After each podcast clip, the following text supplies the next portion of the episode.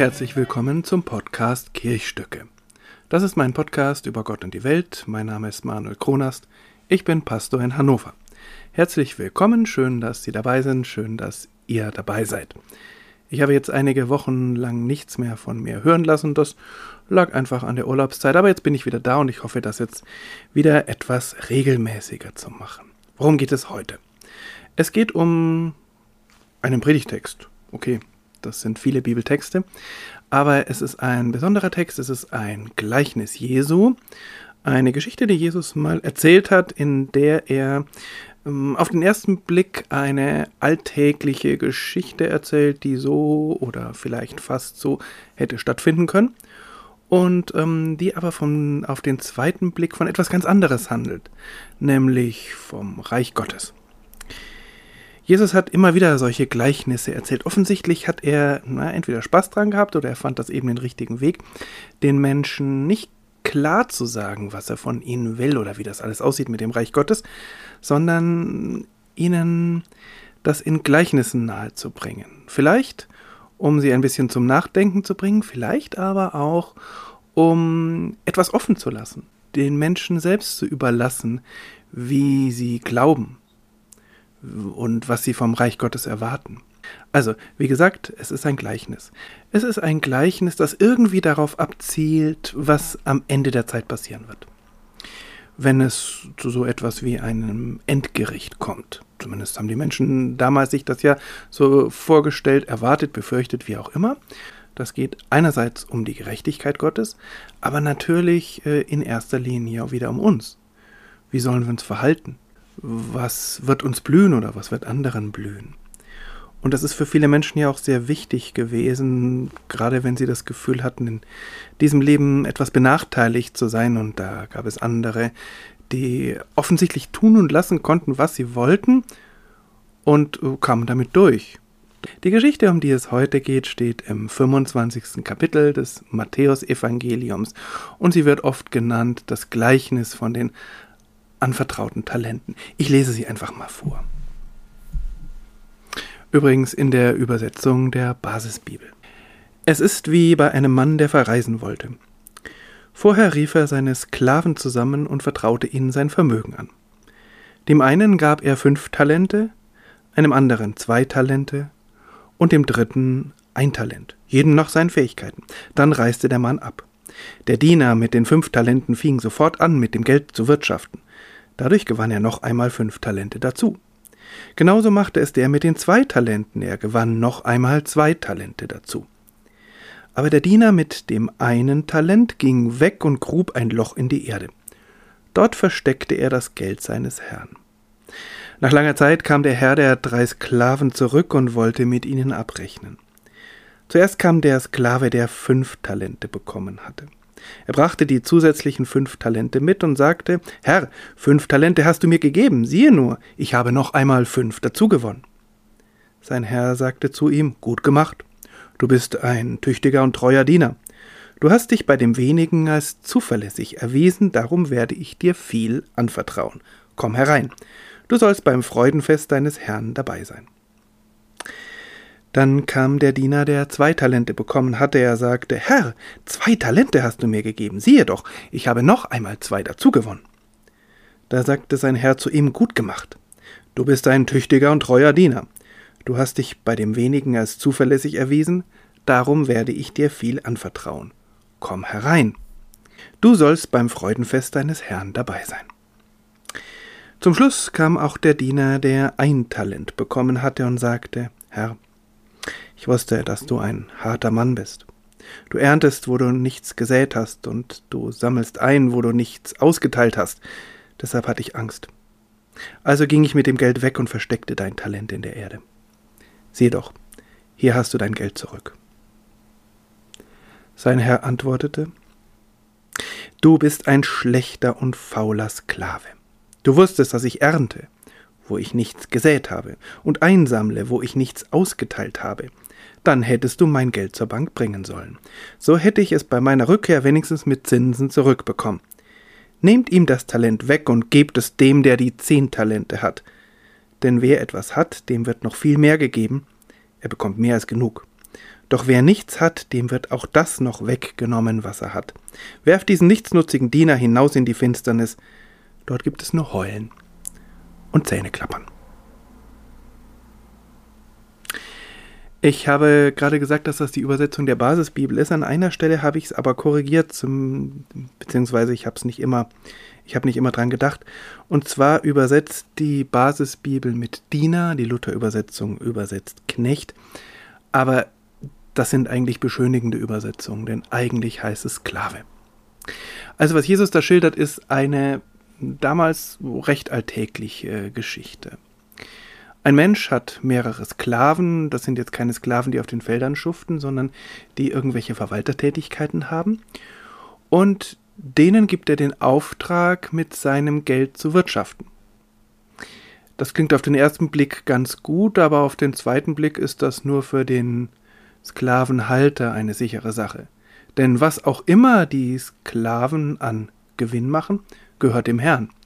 Was sie aber an Verlust machen, das müssen sie dann irgendwie ausgleichen. Also eigentlich für den Sklavenhalter eine schöne Sache und für die Sklaven, ich nehme an, es waren hauptsächlich Sklaven, keine Sklavinnen. Auf jeden Fall für die ist das äh, eigentlich eine, gar kein so gutes Geschäft.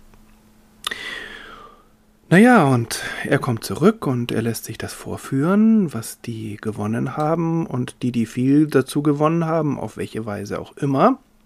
Also die, die was gewonnen haben, die werden gelobt und der, der das Geld einfach nur vergraben hat und überhaupt nichts damit getan hat, der wird bestraft. Also da stellt sich ein Herr dar, der äh, keine besonders große Führungspersönlichkeit ist, denn offensichtlich bei diesem dritten Sklaven kommt das ja nicht von ungefähr, dass der nichts mit dem Geld gemacht hat, sondern er hatte ganz offensichtlich Angst vor seinem Besitzer und deshalb hat er lieber gar nichts gemacht. Klar kann man sagen, das war der falsche Weg, er hätte vielleicht doch ins Risiko gehen können, aber auf der anderen Seite muss sich natürlich der Besitzer fragen oder müsste er sich fragen, ähm, durch was er diese Haltung ausgelöst hat oder was er dagegen tun könnte. Also insofern könnte man natürlich an dieser Stelle auch von Führungsversagen sprechen, aber darum geht es überhaupt nicht. Also wie gesagt, eine Geschichte, die tatsächlich genauso hätte passiert sein können. Und die wird nun von Jesus bzw. von Matthäus mit dem Reich Gottes verbunden. Ganz offensichtlich steht das, was da erzählt wird, stehen die Personen, die da erzählt werden, irgendwie für was anderes, was mit Gott und dem Menschen zu tun hat. Und wenn ich mir die Geschichte so anschaue, sehe ich da zwei Ebenen. Die eine ist sehr ermutigend, die andere finde ich mehr als fragwürdig. Und da komme ich dann noch drauf, was äh, meine Schlussfolgerungen daraus sind. Zunächst mal zur ermutigenden Ebene. Da geht es offensichtlich darum, dass Menschen etwas anvertraut wird. Und das ist ja, wenn man das auf Gott und uns Menschen bezieht, ja eigentlich eine ganz schöne Sache. Gott vertraut uns etwas an. Er vertraut uns, also das Wort Talente führt ein bisschen in die Irre, weil es ist äh, im Griechischen oder in der Originalgeschichte eigentlich ähm, gar nicht das, was wir darunter verstehen. Also es sind nicht Fähigkeiten oder Kompetenzen, sondern das ist letztlich Geld. Also insofern geht es gar nicht so sehr darum, dass Gott uns irgendwelche Fähigkeiten mitgegeben hat, sondern dass er uns Aufgaben gibt, äh, die zu diesen Fähigkeiten passen. Also insofern kann man sagen, uns allen ist etwas anvertraut, eine Aufgabe, uns sind Menschen anvertraut, uns sind irgendwelche Gemeinschaften anvertraut, äh, und das aber alles nach unseren Fähigkeiten. Das finde ich tatsächlich das Spannende an, dieser, an diesem Gleichnis. Es geht darum, niemand wird überlastet. Und deshalb bekommt der eine, wenn man so will, fünf Aufgaben, Talente und der andere zwei und der andere eins. Das ist also etwas, was durchaus etwas mit, ja, mit Individualität zu tun hat, mit Fürsorge, mit Liebe. Also offensichtlich das finde ich eine ganz schöne Sache, mir einen Gott vorzustellen, der mir etwas anvertraut, was ich im Leben an Aufgaben habe. Und nun gibt es offensichtlich von diesen drei Personen, die da vorgestellt werden, das sind vielleicht drei Typen.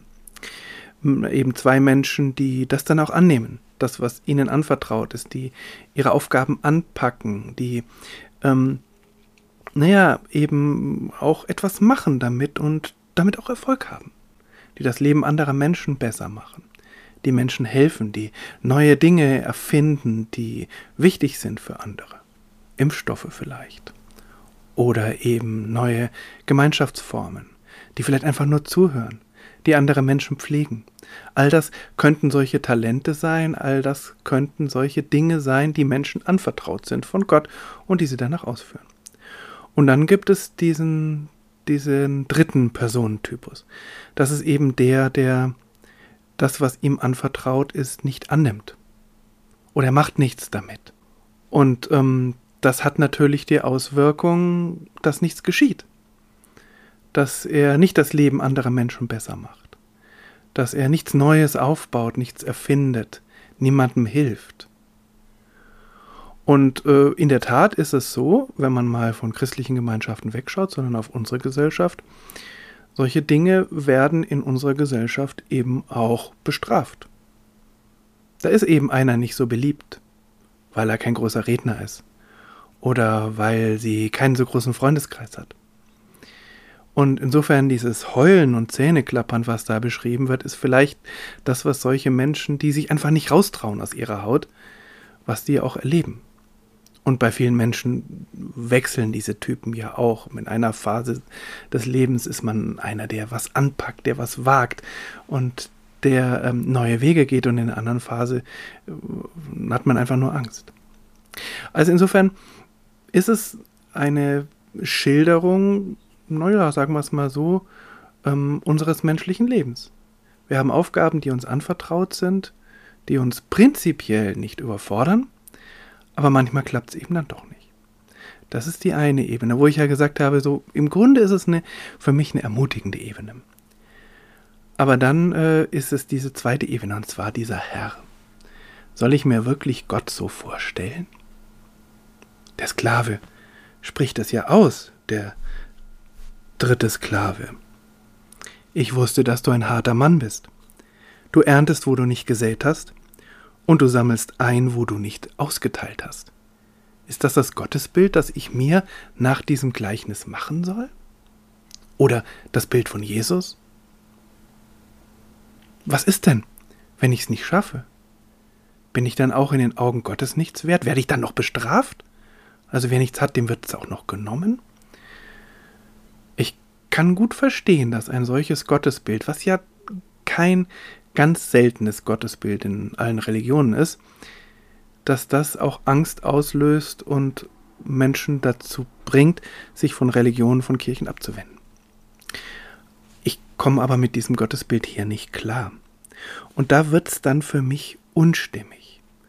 Und natürlich kann ich versuchen, mir das jetzt irgendwie schön zu reden, zu sagen, naja gut, das ist vielleicht nicht so gemeint oder das sind nur Bilder oder ähm, der ist ja eigentlich selber schuld. Aber was ist, wenn jemand nicht selber schuld ist? Was ist, wenn es jemand einfach nicht schafft? Das ist doch eigentlich das, was wir in unserer Religion, in unserem Glauben gelernt haben, dass es darauf nicht ankommt. Dass es eben darauf ankommt, dass wir von Gott geliebt sind. Also habe lang hin und her überlegt und dann habe ich den Satz gelesen, der nach diesem Gleichnis steht, mit dem eben das nächste Gleichnis beginnt. Und da steht folgender Satz. Wenn aber der Menschensohn kommen wird in seiner Herrlichkeit und alle Engel mit ihm. Das ist nun die Luther-Übersetzung, denn mir kommt es auf dieses Wörtchen aber drauf an. Das verschluckt man so ein bisschen, man könnte es nämlich auch mit und übersetzen, aber ich finde dieses aber sehr wichtig. Denn nach dieser Gerichtsschilderung kommt eine andere Gerichtsschilderung, die im Grunde dem widerspricht. Was ich aber damit sagen will, ist dieses Aber ist für mich sehr wichtig. Denn es bedeutet, ähm, dass eigentlich Jesus vom Gericht eine andere Vorstellung hat. Es wirkt so, als ob Jesus oder Matthäus oder wer auch immer in diesem Kapitel so gewisse Jenseits- und Gerechtigkeitsvorstellungen durchspielt und ganz klar auch gegenüberstellt, wie man sich einen solchen Gott vorstellen könnte, wenn man von menschlichen Maßstäben ausging. Nämlich Maßstäbe, in denen es ja tatsächlich so ist. Der, der viel hat, dem wird noch mehr gegeben. Und der, der nichts hat, dem wird das weniger auch noch weggenommen oder er wird kaltgestellt oder hat eben keine Chance, irgendwas zu machen. Aber hier wird eben dann eine andere, ein anderes Gerichtsverständnis gegenübergestellt. Ganz verkürzt heißt es, es geht nämlich um einen Jesus, der Gericht hält und die Menschen nach dem beurteilt, was sie getan haben. Ja, auch das, aber ohne es eigentlich zu wissen. Und er bringt einen ganz starken Gemeinschaftsaspekt mit rein. Gehen wir nochmal zurück auf dieses Gleichnis, von dem ich gesprochen habe. Es hat nämlich noch ein Problem, auch in der Schilderung dieser drei Personentypen. Die agieren nämlich nebeneinander. Die drei hätten sich ja auch zusammentun können und hätten sagen können, Mensch, wir haben jetzt hier acht Talente. Aus denen können wir doch was machen. Und dann wäre der eine, der vielleicht nicht so selbstbewusst ist, der vielleicht Angst vor dem Herrn hat, der vielleicht äh, nicht so extrovertiert ist wie die anderen oder so genial. Er hat ja auch nur ein Talent bekommen. Ähm, dass der dann einfach eingebunden wäre. Und insofern glaube ich, dass in diesen Geschichten und überhaupt in dem Evangelium Matthäus Stück für Stück entwickelt, wie Gott zu sehen ist oder wie Jesus zu sehen ist oder wie letztlich menschliche Gerechtigkeit sein soll und auch dann eine menschliche Gesellschaft. Und er entwickelt das Stück für Stück und er ähm, geht Jenseitsvorstellung für Jenseitsvorstellung durch. Und an dieser Stelle hat er eben diese Jenseitsvorstellungen des willkürlichen und ungnädigen Weltenrichters, die wirklich ausgemalt wird, sodass die Menschen sich das vorstellen können und vielleicht auch ein bisschen Angst bekommen. Und dann, dann kommt dieses, wenn aber der Menschensohn kommen wird, dann sieht es ganz anders aus. Dazu müsste man natürlich noch äh, das, die, die, das nächste Gleichnis oder das nächste, das ist kein Gleichnis, aber die nächste äh, Geschichte mitnehmen und dann vielleicht noch weitergehen und zu gucken, wie geht es dann weiter? Also was ist mit Jesu Tod am Kreuz? Also das ist ja, bleibt ja nicht stehen. Und ich glaube auch, dass dieses andere stimmt. Jesus möchte, dass wir uns immer wieder neu auseinandersetzen mit unserem Leben, mit unserem Gottesbild, mit dem, was wir von Gott erwarten, mit dem, was wir von uns erwarten, vor allem aber auch, was wir für uns tun können.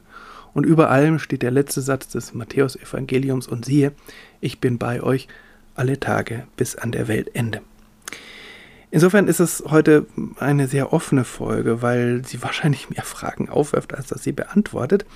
Aber ich finde es immer wichtig, diese Geschichten zu lesen, zu überlegen aber eben dann auch die Fragen zu entdecken, die da drin enthalten sind und sie eher als offene Geschichten zu sehen, die uns zum Nachdenken und auch zum Miteinander zu diskutieren, zum Miteinander reden anregen wollen. Vielleicht ist auch diese Deutung, die ich jetzt versucht habe hier anzubieten, vielleicht ist die auch falsch. Vielleicht kann man noch was anderes drin sehen, aber was ich auf jeden Fall glaube, ist, dass dieses Gottesbild, des Endes des Matthäus-Evangeliums, dieses Dasein bei uns bis an der Weltende, bedingungslos, egal wer wir sind, dass dieses das wahre Gottesbild ist, was Matthäus uns weitergeben will. Und was Jesus ja auch gelebt hat, indem er dann tatsächlich ans Kreuz gegangen ist. So, jetzt war das eine längere Folge. Das war eigentlich gar nicht so geplant gewesen.